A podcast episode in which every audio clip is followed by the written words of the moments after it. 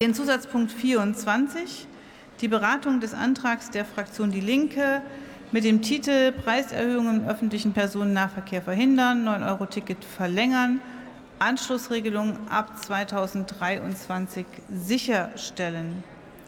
Hierzu ist es vorgesehen, 39 Minuten zu debattieren.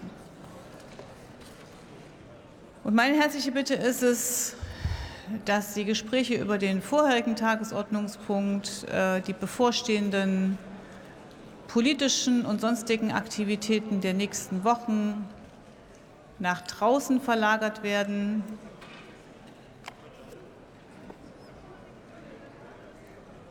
Und die herzlichen Sommerwünsche auch nach draußen verlagert werden, damit wir hier fortfahren können und die Kolleginnen und Kollegen, die den Nachmittag bestreiten, eine Chance auf Aufmerksamkeit haben.